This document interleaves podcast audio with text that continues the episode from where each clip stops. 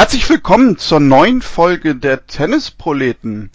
Ja, wir haben in der letzten Woche drüber gesprochen. Wir finden es sehr, sehr unwahrscheinlich, haben wir gesagt, dass die Tour im August starten wird und die US Open stattfinden. Und was passierte ein paar Tage später? Nämlich genau das. Die US Open haben gesagt, es wird gespielt und auch die Touren werden im August wieder starten. Und ja, da wollen wir jetzt natürlich heute uns drüber austauschen, wie das denn kommen konnte, dass wir da so falsch liegen oder vielleicht liegen wir ja doch richtig. Das mache ich natürlich mit Tobi. Hallo Tobi. Hi Daniel. Ja, äh, mittendrin jetzt in der, in der Vorbereitung auf das dann zweite Grand Slam Turnier des Jahres. Ja, richtig. Äh, ungewöhnlich, dass man die US Open als zweites Grand Slam Turnier bezeichnet. Aber ja, wie, wie sieht's jetzt erstmal, bevor wir gleich einsteigen, allgemein bei dir aus? Äh, kommt jetzt doch langsam wieder die Vorfreude, trotz aller Umstände? Äh, ja, ja, ja, ja, ja, natürlich total. Also ich glaube, das ist schlagen wahrscheinlich bei den meisten irgendwie so zwei Herzen in der Brust. Auf der einen Seite, äh, und wir kommen ja gleich auf die gesamten Begleitumstände und Regularien und drumherum, ist das so ein, fühlt es sich so ein bisschen mühsam an, genauso wie vor Wiederaufnahme der Fußball-Bundesliga, wo man natürlich auch gesagt hat, irgendwann kann der Stimmung aufkommen und alles und so. Und gleichzeitig ist es aber so, dass ähm, ich mich wahnsinnig freue, wenn es dann wieder um wirklich was geht. Also nicht um die goldene Banane beim, beim Adria Cup oder der Adria Tour oder um den Gewinn äh, bei Patrick Moratoglu. Insofern ja, Vorfreude total aber natürlich auch gespannt, wie sich das dann alles entwickeln wird, weil du sagtest schon, wir, was heißt, wir lagen daneben mit der Prognose. Ähm, ich glaube, das ist sehr bezeichnend für diese Zeit eben, dass man mitunter wirklich nur von Tag zu Tag oder von Woche zu Woche planen kann. Denn ob die US Open dann am Ende wirklich, wirklich kommen, äh, sind ja noch gute, oh, was sind das, acht Wochen hin bis dahin so ungefähr. Ähm, da kann noch viel passieren. Also es kann auch noch passieren, dass, keine Ahnung, zweite Welle in den USA und plötzlich muss es kurzfristig abgesagt werden oder was auch immer. Insofern, es bleibt eine spannende Zeit, ja. Ja, und äh, was neu noch dazu kommt ist, äh, ich sagte ja gerade, dass auch die Touren wieder starten werden, nämlich das Turnier aus Cincinnati das ja immer sowohl ein Damen- als auch ein Herrenturnier beherbergt. Das wird nämlich auch äh, nach New York verlegt auf die Anlage Flushing Meadows. Ähm, das bedeutet, wir haben dort drei Wochen Tennis. In der Woche davor wird auch noch bei den Herren in Washington gespielt. Die Damen fangen sogar noch ein bisschen eher an mit zum Beispiel Palermo und noch Turnieren, die auch noch äh, benannt werden müssen. Was aber so ein bisschen dann für Diskussionen führte, auch von einzelnen Spielerinnen und Spielern, ähm, dadurch, dass dieses Turnier da jetzt stattfindet, wird es keine Qualifikationen geben. Das heißt, es wird bei Damen und Herren ein festes 128er Feld geben. Das Doppelfeld wird sogar zur Hälfte reduziert und das Mixed-Feld fällt komplett weg. Und auch das Rollstuhltennis-Turnier wurde sogar zuerst abgesagt. Das wurde, glaube ich, soweit ich das mitbekommen habe, jetzt auch wieder zurückgenommen. Tobi, würdest du vielleicht sagen, das ist so im Vorfeld jetzt schon alles ja, so gut gemeint, aber eigentlich bisher nicht so wirklich gut gemacht. Das war zumindest so mein Gedanke, denn wenn man jetzt ganz böse ist, kann man ja sagen, das sieht so ein bisschen nach äh, der typischen Eliteförderung aus, die ja im Spitzensport gerne kritisiert wird von vielen Seiten.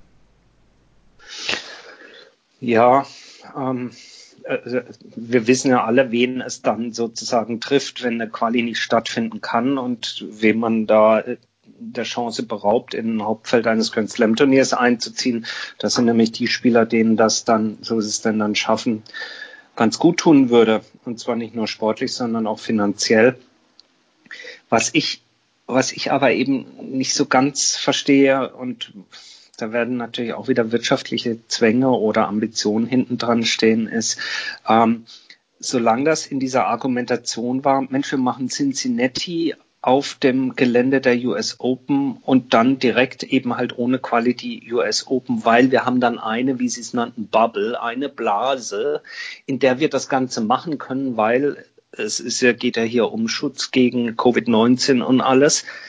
Das verstehe ich insofern nicht, weil im gleichen Atemzug die ATP-Tour wieder aufstartete und sagte, ja, aber vorher gibt's noch das Turnier in Washington.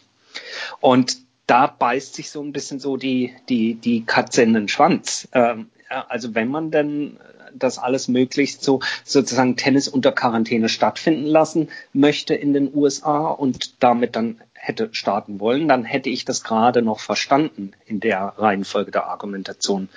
Da nun aber vorher Washington stattfindet und dort dann die Leute ja auch aus aller Herren Länder eben nicht in der New Yorker Bubble anreisen, ist das irgendwie, ist es, ist es eine komische Lösung, finde ich.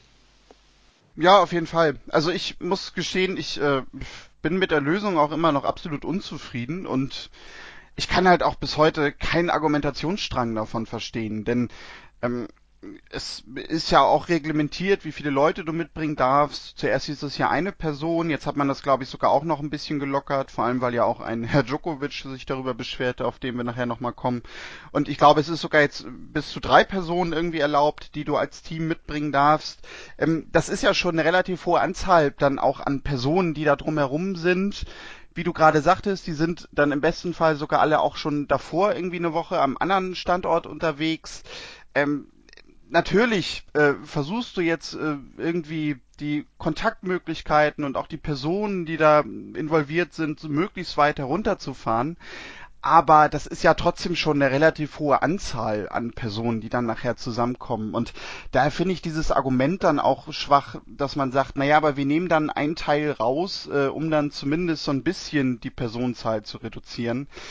Weil da musst du dir doch eigentlich auch als Turnier vorher denken können äh, von der Kommunikation. Also wenn wir dann sagen, irgendwie, wir beschneiden das Doppel, wir nehmen irgendwie das Mixed raus und lassen äh, die Rollstuhltennisspielerinnen und Spieler nicht ran, dass du da doch absoluten Gegenwind kriegst, weil das denn doch genau das ist, äh, was diese ständige Diskussion nämlich auch anheizt. Und deswegen habe ich da echt wenig Verständnis für, auch in der Klugheit einfach gesehen, dass man doch weiß, dieses Argument wird komplett auseinandergenommen. Nicht nur in sozialen Netzwerken. Ja, es, ist, es zeigt natürlich auch wiederum ein bisschen die, die fragmentierten sozusagen Verhältnisse und Machtverhältnisse im, im Tennis. Du hast auf der einen Seite die Einzelunternehmer, die Selbstständigen, das sind die Spieler. Äh, dann hast du in dem Fall hier jetzt bei den US Open, aber insgesamt eben die vier Majors, die ja als eigenständige sozusagen Unternehmen operieren, die gucken müssen, dass sie die Selbstständigen daran Card kriegen. Dann hast du die ATP, die ja wiederum bei den Majors aber irgendwie nicht mit, mit reinsprechen kann und darf. Ja, gleichzeitig die Spieler, die innerhalb der ATP nach wie vor mehr schlecht als recht organisiert sind, äh, was das Thema Spielergewerkschaft angeht. Denn da haben ja die Entwicklungen der letzten Tagen und Wochen gezeigt, dass es äh, eben da auch ja, noch deutlichen Nachholbedarf gibt, äh, wie man wie man sich als, als Spieler und als Spielergewerkschaft aufstellt, um eben gerechtere Lösungen zu finden, gerade in so einer angespannten Situation. Und alles in allem finde ich es insofern etwas schade, weil gerade zu Beginn äh, der Corona-Krise, so im Ende März, Anfang April, war ja plötzlich so, waren alle so beseelt, so dass diese Phase der Ruhe dann auf, auf sportpolitischer Ebene und auf Verbandsebene ja scheinbar zu ganz tollen Dingen für das ATP und WTA endlich gemeinsam eine Stimme entwickeln und das doch jetzt die Zeit ist, wo man das alles schön sortieren kann. Es hat sich natürlich nicht schön sortiert, sondern unterliegt genau finde ich, dem gleichen Chaos, täglichen Chaos oder der gleichen Unsicherheit, dem eben viele oder fast alle anderen Bereiche des täglichen Lebens auch unterliegen. Viele Einzelinteressen, natürlich auch immer Interessen für, für das Allgemeinwohl zu sorgen, aber am, am Ende halt dann doch geprägt von, von ganz klar, von einer ganz klaren Agenda jedes einzelnen Handelnden oder jeder einzelnen Organisation, die da handelt. Ich meine, wir haben das, wir haben das ja auch, auch jetzt gesehen im, im, im Rahmen der, der Adria-Tour ähm, das war ja skurril, vollkommen losgelöst davon, was, was ähm, in, in Serbien oder auch jetzt in Kroatien an äh, Regeln, an Geboten und Verboten besteht. Die, die pure politische Außenwirkung dessen, was Djokovic und Konsorten dort abgebrannt haben, hat ja, hat ja wie die, wie die Faust aufs Auge gepasst zu dieser Unkoordiniertheit oder eben Unabgestimmtheit und Unorganisiertheit, ähm, die wir eben gerade im Zusammenhang mit den US Open und, und den daraus resultierenden ja, Durchführungsbestimmungen gerade eben schon angesprochen haben. Ja, richtig, richtig. Ähm, ich ich glaube über über Djokovic und die Adria Tour, wenn wir am Ende der Sendung auch nochmal ein paar Worte zu verlieren. Ähm, letztendlich liegt es natürlich einfach daran, die US Open verdienen ja nun mal viel, viel Geld äh, mit TV-Geldern und was wird im TV gezeigt? Das sind die Einzelwettbewerbe. Und das ist auch nicht die Quali bei Einzeln, sondern das ist das Hauptfeld. Doppel wissen wir alle, reden wir immer ständig drüber, auch in diesem Podcast, fällt auch im TV gerne mal irgendwie hinten raus, wird dann vielleicht eher so Richtung Halbfinale, Finale interessant. Und ja, deswegen hat man das, glaube ich, einfach dann so weit reduziert, dass man sagen kann, wir können zumindest den TV-Anstalten das bieten, äh, ja, für das sie eingekauft haben. Letztendlich geht es darum. Und das und hängt natürlich, da hast du recht, und ganz kurz, und das hängt natürlich damit dann auch wieder mit dem Tausender, ATP Tausender Cincinnati zusammen, denn die USTA ähm, als Rechteinhaber sozusagen eben auch äh, für, für Cincinnati ähm, kassiert dafür ja wiederum auch Gelder, Fernsehgelder, wenn das Turnier stattfindet.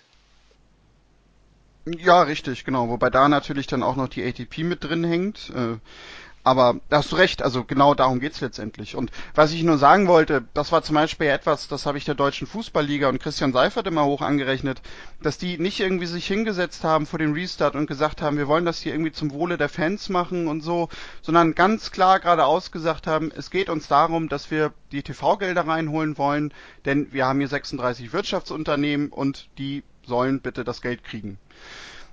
Hätte mir mhm. gewünscht, dass von Seiten jetzt der US Open man da auch ein bisschen ehrlicher in der Kommunikation umgeht. Ich meine, nun hat man die Leute nicht angelogen, aber das will ich nicht unterstellen. Aber dass es letztendlich darum geht, also jeder, der sich da ein bisschen mit auseinandersetzt, kann da glaube ich sagen, das liegt auf der Hand. Klar, wie kannst du den, den ja entstehenden Verlust minimieren? Darum geht es letzten Endes schon. Genau, richtig, ja. Aber wie sieht's, wie, wie siehst du, wie sieht's auf der, auf der Spieler- und Spielerinnenseite nun aus? Also die ganzen Begleitumstände dort, die Regularien und, und Beschränkungen wurden bekannt gegeben und es gab ja diverseste Äußerungen von Serena Williams angefangen, hurra, ich freue mich und natürlich bin ich dabei, die sich ja extra den neuen US Open Court in ihrem Garten hat nachbauen lassen, bis hin zu ähm, ja, Djokovic, der das alles sehr, sehr skeptisch sieht und gleichzeitig sich aber alle Türen offen hält. Und, und, und wie, wie hast du die Spielerreaktion empfunden? Also ich muss gestehen, in der Breite verhaltener, als ich erwartet hätte. Also ich habe jetzt, also so breite Jubelstürme habe ich jetzt nicht erwartet. Ähm, da, das waren glaube ich auch letztendlich wirklich ganz wenige, die, die das, die da irgendwie kamen. Ähm, bis auf Serena wird mir da jetzt sogar spontan eigentlich niemand einfallen. Aber ich hätte doch insgesamt irgendwie mehr, ja, negative Kommentare ist jetzt vielleicht zu viel gesagt, aber schon skeptische Anmerkungen erwartet. Also der Einzige, der sich da ja klar positioniert hat und das auch nochmal untermauert hat, da hatten wir letzte Woche schon drüber gesprochen, das war eigentlich bisher, vielleicht habe ich da jemanden übersehen, aber Nick Kyrgios, den man da, mhm. glaube ich, aus bekannteren Kreisen irgendwie heranziehen kann, der ja gesagt hat, also er findet diese Entscheidung auch weiterhin egoistisch und das steht dazu sonst finde ich, ist das so ein, ja, also natürlich irgendwie kann man ja auch verstehen, so diese Reaktion schön, dass es weitergeht. Äh, Angelique Kerber zum Beispiel hat gesagt, also sie würde das Spielen unter gewissen Voraussetzungen, was irgendwie Vorsichtsmaßnahmen angeht, das ist, glaube ich, so diese Durchschnittsantwort, die man da raushört. Und ähm, also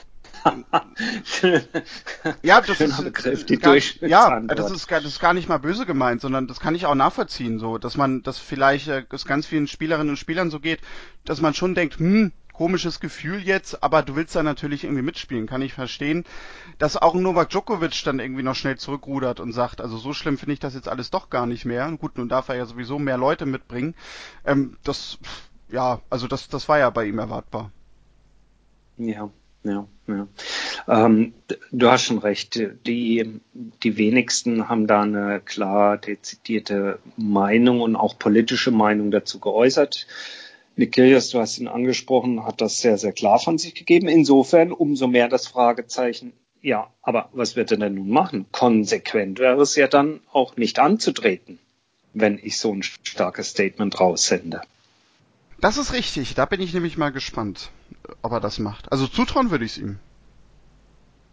Absolut, aber ich denke, das ist sicherlich was, was man wenn man so nerdig drauf ist wie wir, mit Spannung verfolgen wird. Den Rest der Welt wird es vielleicht nicht so interessieren, das aber richtig, ja. das, ist, äh, das ist sicherlich interessant. Ähm, die wenigsten äh, Spieler positionieren sich da relativ, äh, relativ klar, sondern geben eben, wie du so schön gesagt hast, Durchschnittsantworten.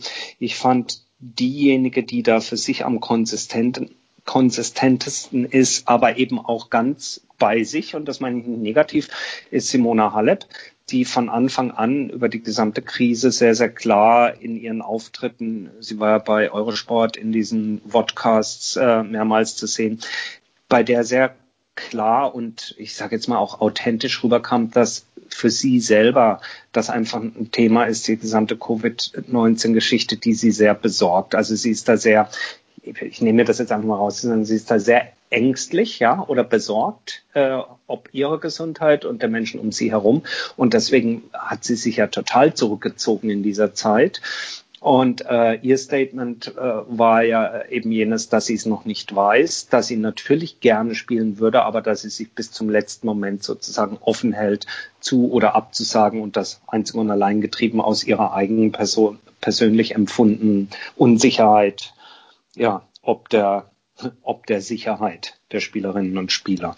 Das fand ich, fand ich ganz konsistent, hat aber natürlich politisch und auch, auch sportpolitisch keinerlei Aussagekraft. Sportpolitisch brisant fand ich dagegen, oder was ist sportpolitisch? Also vielleicht eher, ich weiß nicht, wie ich, wie ich, was der richtige Begriff ist, aber was ich brisant und auch relativ unsensibel fand, waren eben diese Äußerungen nach dem Motto, boah, und dann darf ich da nur zwei oder drei mitnehmen. Ähm, das fand ich jetzt im Sinne von, Mensch, wir sind doch hier alle eine Tennis-Community und müssen irgendwie durch die Krise kommen und schön, dass es wieder losgeht. Das fand ich relativ egoistisch von Topspielern da um die Ecke zu kommen und gleich zu sagen, das geht doch nicht und das, so kann ich nicht arbeiten. Fand ich etwas schwierig. Ja, habe ich auch gedacht. Das ist halt so ein bisschen auch wieder ein Fußballvergleich, äh, so ein bisschen, wenn, wenn im, im, Vergleich, wenn irgendwie die Profimannschaft im Pokal beim Viertligisten antritt und die sich dann darüber beschweren, dass der Rasen irgendwie nicht eben war, ne? Mhm. Weil, mhm. also ich glaube, ein Spieler, der irgendwie 300, 400 in der Welt steht, äh, der kann sich, glaube ich, über so eine Aussage kaputt lachen, weil der wäre wahrscheinlich froh, wenn er überhaupt regelmäßig eine Person mitnehmen kann und das finanziert kriegt. Von daher, ja, das ist natürlich dann zwischen den Zeilen etwas, wo man denn rauslesen kann, ne? So ähm, wie die Lebensrealitäten sind von Tennisprofis, je nachdem, wo du in der Weltrangliste stehst und es dann jetzt mal ganz böse gesagt für dich vielleicht plötzlich äh, total unrealistisch wirkt, dass du Tennis spielen sollst bei einem Turnier, wenn du nicht deine fünf, sechs, sieben Leute mitnehmen kannst. Finde ich sogar eigentlich ja. ein bisschen, böse gesagt, fast ein bisschen amüsant. Ja, es ist amüsant und es ist gleichzeitig unterstreicht es halt wieder, dass das sind Einzelunternehmer. Und es ist halt so, wenn du, wenn du ähm, hier der Einzelunternehmer oder in dem Fall der, der, der Chef des äh, weltweit größten Tennisunternehmens im Moment, Nummer eins Djokovic bist, ähm, der sagt natürlich, ja, Moment mal, so kann ich nicht arbeiten. Du, das wäre wie wenn, wie wenn der, der CEO von, keine Ahnung, von, von, von SAP oder sowas sagt, ich muss jetzt hier meine Hotels und meine Reisen alles selber buchen, äh, weil ich habe keine Sekretärin mehr. Ja? Und der kleine Einzelunternehmer aus Kiel, aus seiner Garage, wenn der mal eine Dienstreise machen muss, natürlich kauft er sich sein Bahnticket selber und bucht sich seine Hotelübernachtung selber. Beide sind sie in der Softwarebranche unterwegs, aber der eine ist halt Nummer eins und ist seine Entourage gewohnt und der andere, für den ist es selbstverständlich, dass er sich selber organisiert. Also unter diesem, sag ich mal, wirtschaftlichen Aspekt äh, und das, was es mit sich bringt, kann ich es gerade noch verstehen.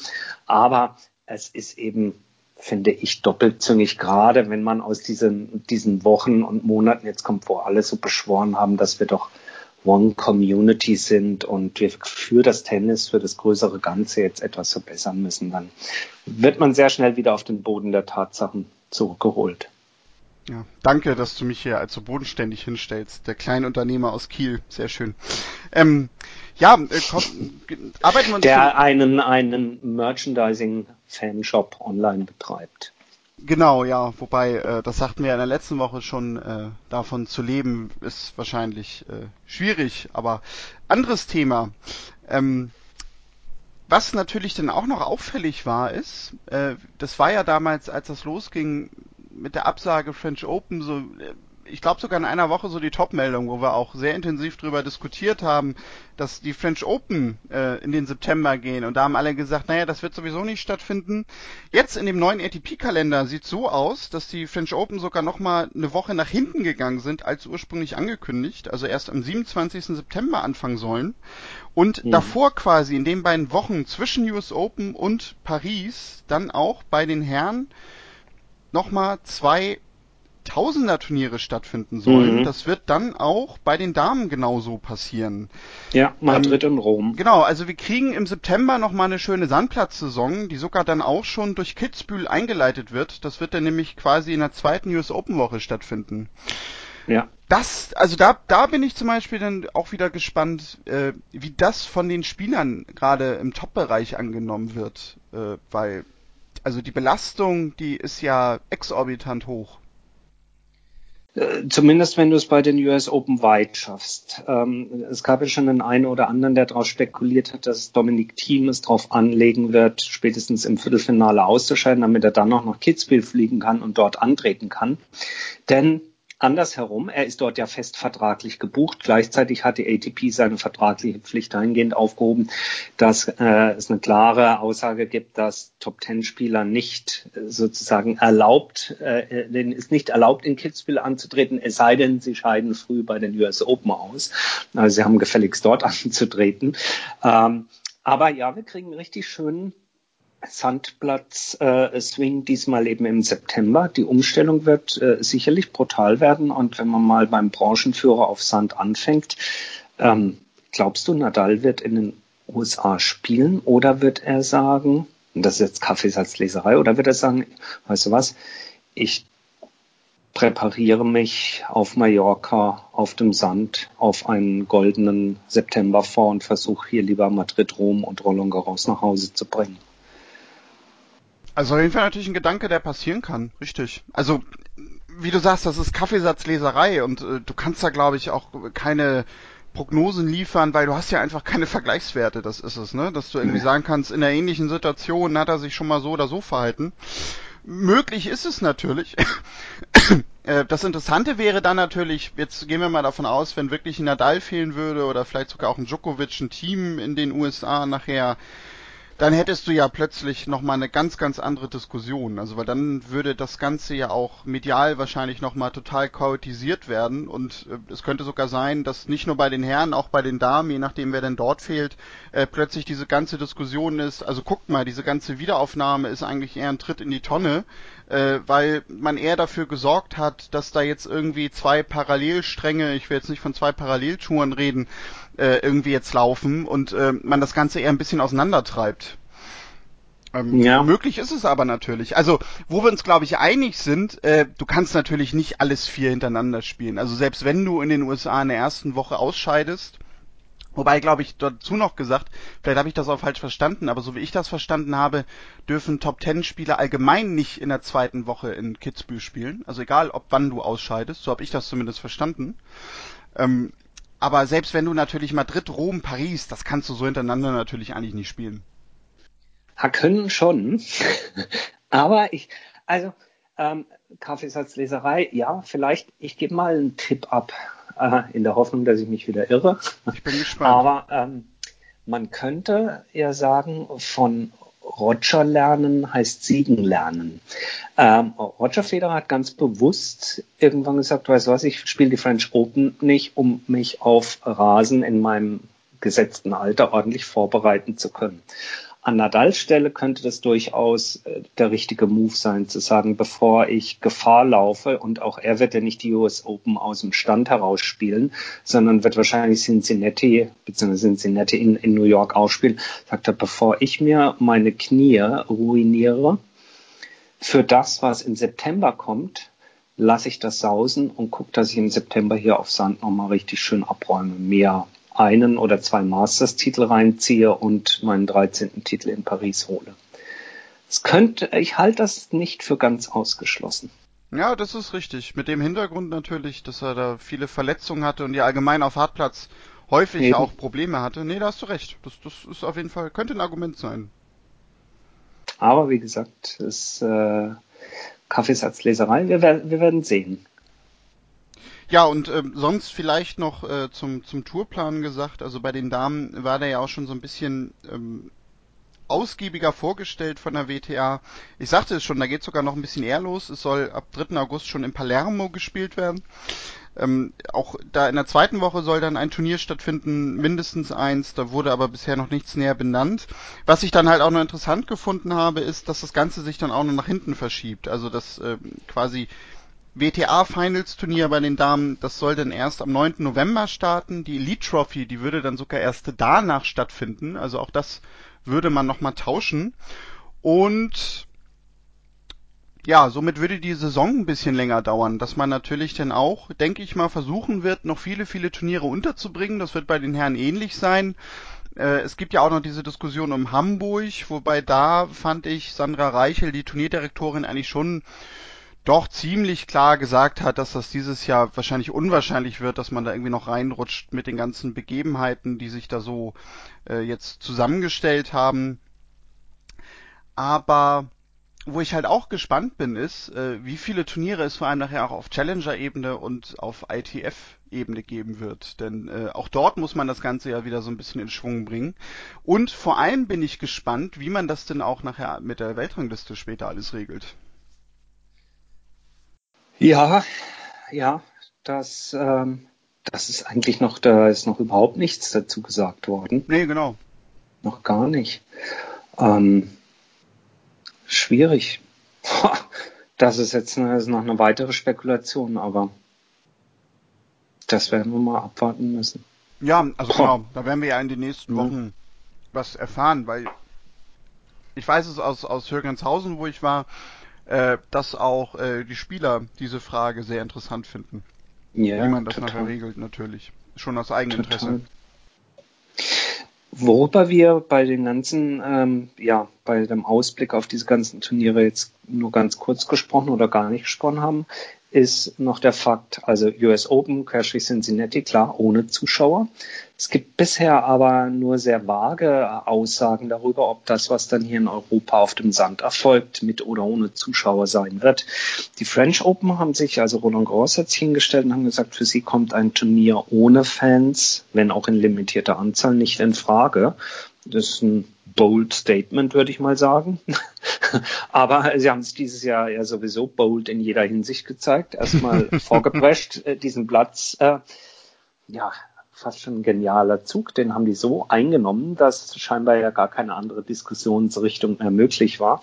Äh, also insofern die French Open klar gesagt, nee, wir wollen das wenn dann mit Fans machen. Ähm, wird man, denke ich, wie alles andere sehen müssen, wie sich das entwickelt. Zu Madrid und Rom gibt es bisher keine Aussagen, aber was ich in dem Fall ganz interessant finde, und es könnte zumindest mal ein kleines Indiz sein bisher, ähm, auch die, die Challenger Tour geht ja wieder los und dort gibt es beispielsweise jetzt demnächst ein Turnier in Perugia, in der schönen italienischen Stadt Perugia. Und die werben, das hat der Florian Heer ähm, auch getwittert, äh, die werben mit dem Zusatz Open to Foreigners. Mhm, äh, die Provinz Perugia gilt als vom Coronavirus eher gering betroffen. Insofern wird auch dort wohl mit einer gewissen Anzahl an Zuschauern geplant. Und ja, das wird interessant sein, das zu verfolgen. Mein, meine Prognose ist wie bei allem anderen auch, ich denke, man wird das von Woche zu Woche neu beurteilen müssen. Wenn die das stattfinden lassen oder wenn jetzt in Perugia mit Open to Foreigners, also mit Zuschauern gespielt wird und danach hast du einen neuen Ausbruch oder sowas, dann wird die Rahmenbedingungen wieder ändern. Wenn das alles gut geht, wird man sich da vielleicht vorsichtig rantasten und ich könnte mir vorstellen, in Madrid und in Rom ja, dass man vielleicht auf den, auf den Center Courts, das, das, sowas lässt sich alles organisieren, dass du sagst, du verkaufst nur jeden fünften Platz und jede zweite Reihe muss als Zu- und Ab, Ab, Ab, Abgang oder wie auch immer frei bleiben. Organisatorisch kriegt man das alles hin. Es wird spannend sein zu sehen, ob, ob es denn mit Zuschauern stattfindet oder ohne. Ich ich meine sogar irgendwo gelesen zu haben, es war irgendwo in Skandinavien beim Fußball. Ich weiß nicht, ob das Norwegen war oder so. Da wird das, glaube ich, jetzt sogar so gehandhabt, beziehungsweise getestet. Ähm, wenn sich das natürlich, weil das ist ja immer so, ne? Irgendeiner muss anfangen. Das war jetzt auch eigentlich genau wie, wie im Sport mit der Fußball-Bundesliga. Äh, wenn einer irgendwie vorangeht und andere sehen, das funktioniert, dann klar, werden andere da irgendwie nachziehen und sich das dann mehr oder weniger auch zurecht abschauen. Ja, ja.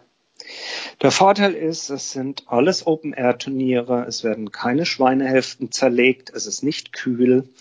Ähm, und die Menschen, egal ob Zuschauer oder äh, Spieler, müssen nicht in widerlichsten Bedingungen in acht oder zehn Bettzimmern übernachten. Insofern dürfen wir ein bisschen Hoffnung haben, dass das alles, dass wir die Daumen drücken können und dass alles gut geht vor dem Hintergrund von Corona und vielleicht sogar mit Zuschauern ein bisschen gut geht, oder? Es wäre natürlich allen zu wünschen, natürlich, auch damit vor allem gerade die kleineren Turniere, die dann noch stattfinden, so ja. wie Kitzbühel, die ja auch wirklich von Zuschauereinnahmen stark abhängig sind, äh, dass die einfach noch ein bisschen Umsatz generieren. Und vielleicht natürlich auch, jetzt mal ganz egoistisch gedacht, dass wir dann eventuell auch im Herbst noch ein bisschen Tennis vor Ort sehen können, wenn sich das ergibt. das wäre natürlich auch nicht schlecht total eigennützig gedacht, das stimmt, weil sie liegen hier genau gerade neben mir ausgedruckt, meine schönen Tickets. Und ich habe sie auch nicht zurückgeben können, denn Rom hat gesagt, nö, wir nehmen erstmal nichts zurück, wir wissen ja noch gar nicht, wie es von sich, äh, wie es vonstatten geht. Ich bin ihnen aber auch nicht böse. Ich würde sogar drei Pizzen mehr kaufen in Italien, nur um dort die Wirtschaft wieder anzukurbeln.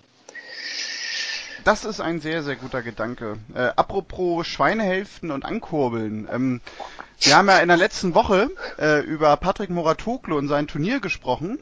Ähm, ich weiß, das ist jetzt eine, eine, ein Übergang des Todes. Hoffentlich verklagt er uns dafür nicht. Ähm, aber nein, er, er, wird drüber lachen können, wenn er das hört. Ähm, ja, äh, wir haben ja letzte Woche über diesen neuen Modus gesprochen. Äh, viermal zehn Minuten. Ähm, ich muss jetzt gestehen, ich habe da auch wirklich reingeschaltet. Wir sind ja hier eigentlich reingegangen in der letzten Woche mit, mit der ja, Prämisse, wir nehmen dieses ganze Ding jetzt auseinander, bis wir irgendwie 20 Minuten später gesessen haben und gesagt haben, boah, also so blöd klingt das jetzt eigentlich alles gar nicht. Zumindest wird da mal was komplett Neues ausprobiert. Wie hat's dir denn nun gefallen? Also Schweinehälften, ich habe den, den, den Link erst nicht ganz verstanden, aber jetzt äh, ist die Schweinehälfte eigentlich ein ganz guter Stich, Stichwortgeber für mich, um dir zu sagen, wie es mir gefallen hat. Ich muss zugeben, ich habe es nur in ganz kurzen Ausschnitten gesehen, weil ich mich geweigert habe, dafür 9,99 Euro zuzüglich Mehrwertsteuer zuzüglich Mehrwertsteuer und das wohlgemerkt noch vor der Mehrwertsteuersenkung äh, auszugeben. Sprich, du bist dann äh, am Ende irgendwo bei 11 Euro. Ich fand das, ähm, ja, hartes Wort, aber ich fand das von Moratoglu relativ unverschämt, diesen Preis so aufzurufen. Äh, deswegen habe ich mich geweigert. Ich komme zurück zu den Schweinehälften. Was ich nicht verstehe ist, ähm, probiert Dinge aus, aber probiert doch medial auch Dinge aus, nämlich nicht nur äh, hier jetzt Tsitsipas als äh, äh, den Gott oder sowas zu bezeichnen und Dustin Brown als The Artist, sondern probiert doch äh, auch entlang der Technologie Dinge aus. Geht doch mal hin und probiert aus, wie ist es denn, wenn ihr postet, möchtest du jetzt Benoit Per gegen Dustin Brown sehen, jetzt für 99 Cent auf UTS? Aber den Leuten gleich elf Euro aus der Tasche zu ziehen für ein, für ein Experiment, äh, ich habe es nicht unterstützt an der Stelle. Deswegen kann ich gar nicht so viel zu den einzelnen Spannungsmomenten im Rahmen dieser Spiele sagen. Natürlich waren die Schnipsel, die gepostet wurden oder die kurzen Zusammenfassungen, die man sehen konnte, war wie erwartet. Gibt's natürlich, egal ob du zehn Minuten spielst oder fünf Gewinnsätze, gibt's auch da tolle Ballwechsel, klasse Schläge. Das war ja auch das, was wir gesagt haben was nicht äh, den Tennissport an der Stelle seiner Seele beraubt. Aber wie sich das nun anfühlt, wenn plötzlich einer eine dieser Skatkarten oder UNO-Karten zieht und sagt, mein nächster Winner soll bitte drei Punkte geben. Äh, und wie das ist, wenn die zehn Minuten abgelaufen sind und es unentschieden steht, ich, ich kann es ich kann's dir nicht sagen. Ich wollte diese elf Euro nicht ausgeben. Ja, also ich muss jetzt dazu sagen, ich habe natürlich auch jetzt nicht nur davor gehangen. Ähm, ich habe bei Eurosport halt ein bisschen mal reingeschaut und also es war für mich halt wirklich das, was wir letztendlich gesagt haben. Ich fand es mal ganz interessant, weil es ein anderes Format war, aber auf Dauer muss ich es irgendwie nicht haben, habe ich mir so gedacht. Äh, und ich fand gerade das hier mit diesen, was du gerade sagtest, den UNO-Karten und irgendwie dann äh, hier so hier jetzt äh, ist mein nächster Punkt dreimal so viel wert. Das war dann zum Beispiel auch schon wieder so ein bisschen für mich der Punkt, wo ich sagte, das ist so, ja, das ist einfach zu viel.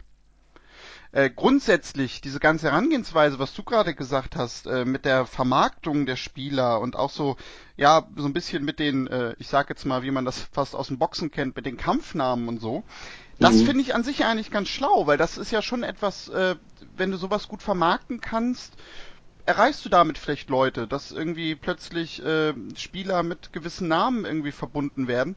Was ich dabei nur ganz lustig fand, ähm, es haben ja alle irgendwie solche Namen bekommen. Äh, du sagtest gerade, Dustin Brown war irgendwie The Artist, Benoit Paire war The Rebel, Tsitsipas mhm. war The Greek God, das fand ich ein bisschen mhm. zu viel, aber gut. Äh, Popperine war The Sniper, ich fand das dann nur witzig, dass am Ende dann Dominik Team stand und da stand einfach nur Dommy. oh, süß. Der kleine Dommy aus Österreich. Ja, genau, das war so, äh, das, das hatte so, jeder hatte irgendwie sowas total, äh, ja, sowas äh, total Impulsantes und dann kam ein Team um die Ecke und da stand einfach nur Dommy. Als wäre das so äh, der kleine Nachwuchsspieler, den noch keiner kennt und jeder streichelt ihm einmal über die Schulter. Das fand ich fast ein bisschen Mobbing, muss ich gestehen. Total. Und sie haben keine gute Recherchearbeit betrieben aus der Marketingabteilung heraus, denn es gibt ja, weiß Gott, schon gute, kraftvolle Namen für ihn. Ich weiß, er wird öfter mal als der Dominator bezeichnet. Wunderbar. Wollte ich gerade sagen, genau. Das wäre auch so mein, mein oder, erster Gedanke gewesen. Uh, The Barmos from Vienna oder wie auch immer. Also die Rechnung geht an Moratoglu, mal wieder für Beratungsleistungen des Hauses Tennisproleten. Ähm, aber ich gebe dir recht, also da äh, vermarktungsseitig kann man, äh, sollte man experimentieren, kann man das Ganze jünger, moderner, attraktiver machen, überhaupt keine Frage. Und wie gesagt, die, die Möglichkeit heute über Streaming und über die äh, teilweise äh, zur Verfügungstellung von, von Spielen ja, äh, bis hinunter zu ja, Willst du den letzten Satz Federer Djokovic sehen? Jetzt für 99 Cent auf Amazon Prime oder sowas. Das sind, das sind Mechanismen, finde ich, die kann man in so einem Format wirklich mal gut ausprobieren. Gerade vor dem Hintergrund, dass wir wissen, dass äh, Profisport auch in der Zukunft nicht immer oder vielleicht sogar immer weniger frei empfangbar sein wird. Ja, also die Leute zahlen für die Bundesliga, wenn sie live sehen wollen. Sie zahlen für die Premier League. Sie zahlen mitunter natürlich auch schon für Tennis. Dank Eurosport in Deutschland für ganz große Turniere nicht. Ja.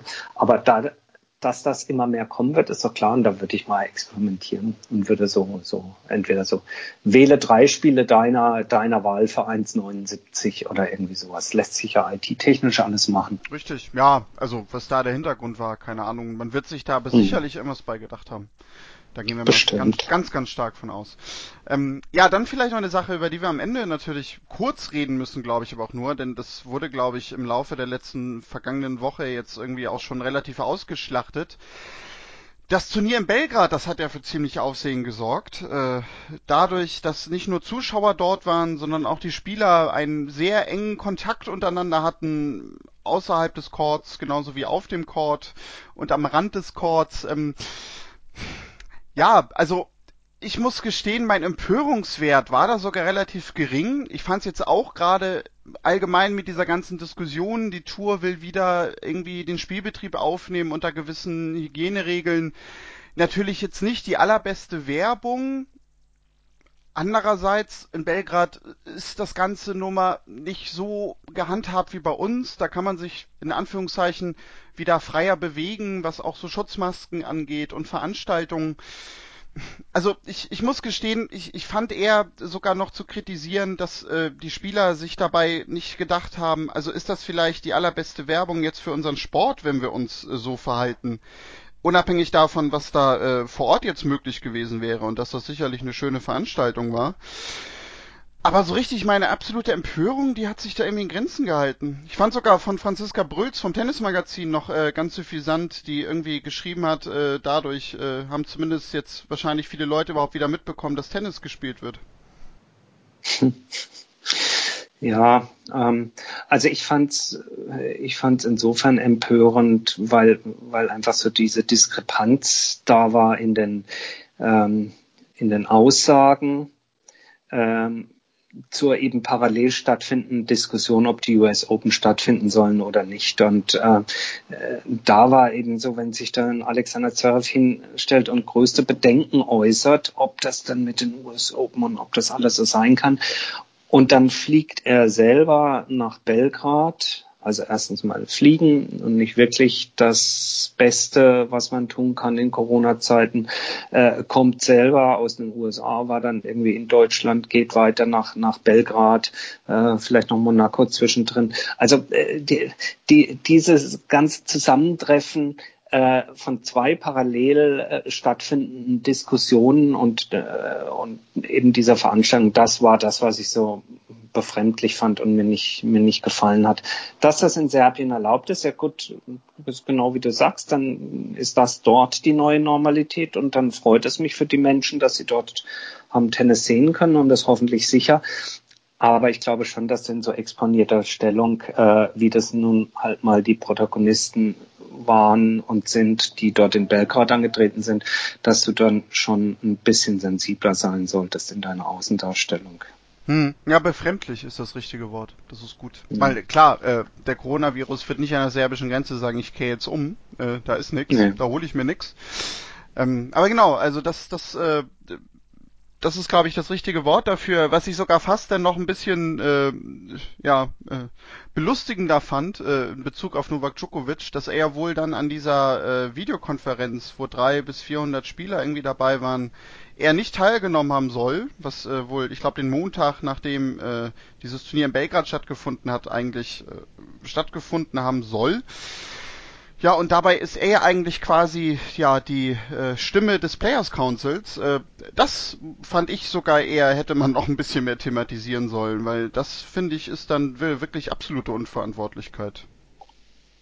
Ja, wobei es ja durchaus also für den geneigten und interessierten Zuschauer und Leser ähm, wurde es thematisiert, ähm, nicht nur auf, auf, auf Twitter sondern auch, äh, ich habe es in der Süddeutschen auch gelesen, gab es auch einen längeren Artikel dazu. Ähm, also insofern, ja, ich, ich glaube, Djokovic hat sich über die äh, zweite Phase des Corona-Lockdowns nicht wirklich viele neue Freunde und Unterstützer erarbeiten können in der, in der Fanbase. Es gibt äh, seinen Vater, ganz klar, und seine bisherigen Fans, aber ich glaube, er hat nicht er hat, glaube ich, nicht viele neue Freunde machen können, wie man im Englischen sagt.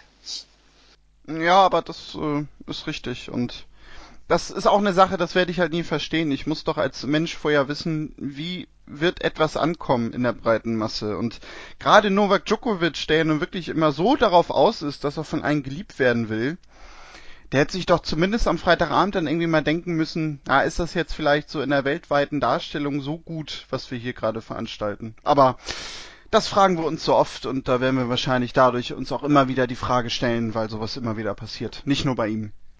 Schwamm drüber, muss ich mich nach jeder Sendung fragen. Richtig. ja, äh, das ist ein guter Punkt, denn ich glaube, dann sind wir durch für diese Woche.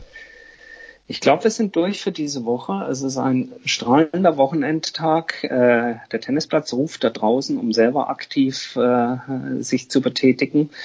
Und ähm, ja, insofern danke ich dir, Daniel, für die gute Unterhaltung rund ums Thema Tennis und Schweineheften.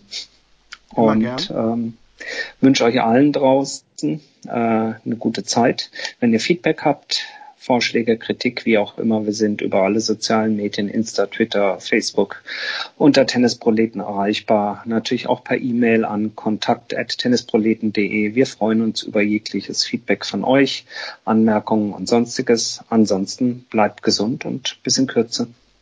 Und tschüss.